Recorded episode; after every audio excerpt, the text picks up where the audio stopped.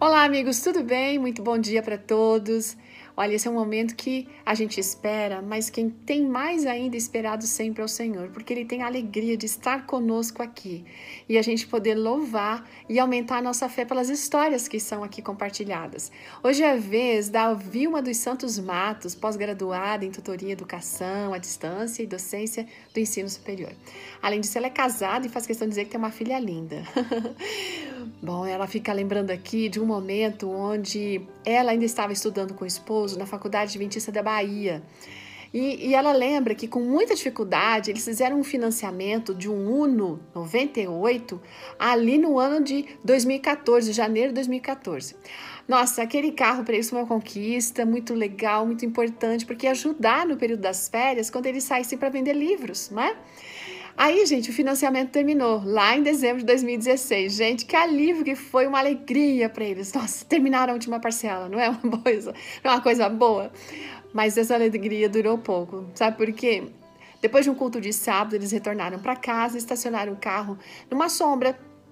Aí, é, à tarde, quando eles estavam saindo de novo para ir para uma outra programação, perceberam que o carro não estava mais lá. Havia sido roubado. Gente, não tinha nem um mês que eles tinham terminado de pagar. Pensa. Ai, que decepção! Não é mesmo? É como se tivesse jogado o dinheiro fora.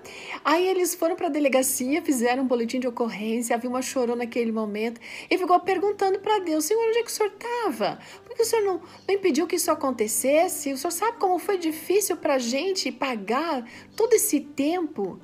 Bom, eles tiveram que se mudar. Aí, gente, ela passou um mês todo orando a Deus, pedindo que aquele carro fosse encontrado.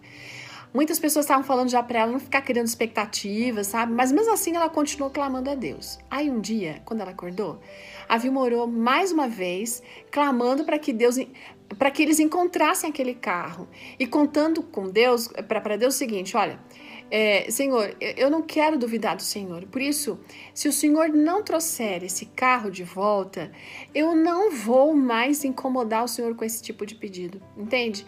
Eu, de alguma maneira, eu sei que isso vai ser o melhor para nós. Mas se esse carro for encontrado, Senhor, então eu vou ter muitos motivos para te louvar e vou sempre testemunhar do teu amor.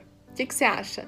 Olha, se ela está contando essa história, ela está aqui louvando e testemunhando porque Deus respondeu a sua oração, não é mesmo? Gente, naquele mesmo dia, naquele dia, ela recebeu uma ligação informando que o carro estava lá no sul da Bahia, tinha sido encontrado lá, depois de 31 dias, sem ter aquela resposta que ela tanto aguardava. Com base nessa experiência, ela parou de ficar associando a bondade do Senhor com as circunstâncias da vida. Não é isso que a gente faz muitas vezes? Se tudo está bem, então Deus é bom. Mas se as coisas não acontecem como a gente gostaria, como a gente às vezes necessita naquele momento, a gente fica duvidando da bondade de Deus. Isso é triste, não é? Então, se você também está passando por uma situação assim, confia no Senhor e continue orando, não desista. Sabe por quê? Deus é o maior interessado em responder as suas orações. E quando Ele responder, lembre-se de glorificar. João 14, 13 disse que o Senhor vai responder para a gente glorificar o Filho. É por meio dele, é por causa dele, que nós somos tão acolhidos e tão amados e sempre tão atendidos. Deus abençoe você. Até amanhã. Tchau.